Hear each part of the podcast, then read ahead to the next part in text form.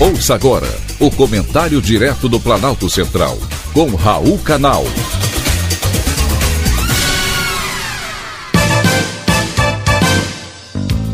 Queridos ouvintes e atentos escutantes. Assunto de hoje, e agora Lula. Derrotar o presidente Jair Bolsonaro não foi fácil. E acho até que seria impossível não fosse a ajuda do maior cabo eleitoral que Lula teve nessas eleições, o TSE, Tribunal Superior Eleitoral. Mas ele não está livre de muitas dificuldades que virão pela frente. A articulação com o Congresso será uma delas. Vocês devem se lembrar quando Lula foi presidente e não tinha maioria no Congresso Nacional. Recorreu ao suborno para formar maioria em plenário e garantir os votos necessários para aprovar as suas propostas. Em seus dois mandatos, houve compra de apoio de parlamentares por meio do mensalão e depois do petrolão, conforme processos julgados e condenados pelo Supremo Tribunal Federal em um dos maiores escândalos de corrupção, não apenas da história do país, como também da história da humanidade.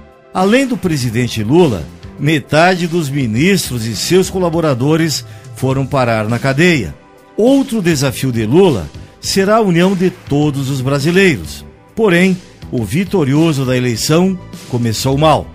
Em vez de aproveitar o seu discurso para unir o país, como havia prometido em campanha, o presidente eleito foi à Avenida Paulista, em São Paulo, dizer que havia derrotado o fascismo, retomando a velha e conhecida tática do nós contra eles, que lá atrás dividiu o país.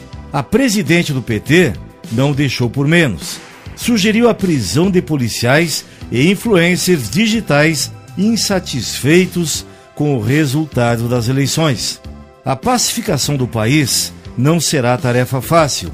O Brasil está dividido, como ficou claro no resultado do segundo turno, decidido pela menor diferença de votos desde a redemocratização. Difícil mesmo vai ser encontrar a serenidade perdida depois de um resultado muito, muito duvidoso. Outro desafio será o equilíbrio fiscal. Na campanha, Lula disse que iria furar o teto de gastos, revogar a reforma trabalhista e rechaçar as privatizações, trazendo desconfiança total ao mercado. Estado inchado gera despesas que só podem ser sanadas pelo aumento ou pela criação de novos impostos.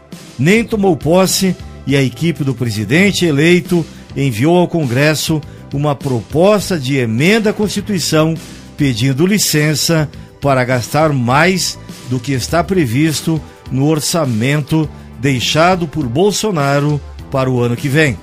Como, de novo, não tem maioria no Congresso, um acordo com o Centrão, que Lula tanto criticou, será inevitável. Porém, o maior desafio será convencer o povo de que o ladrão não vai roubar de novo. Mas com o apoio de mais de 60 milhões de pessoas, é fácil retomar velhos hábitos.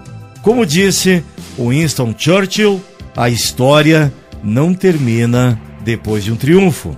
Foi um privilégio, mais uma vez, ter conversado com você.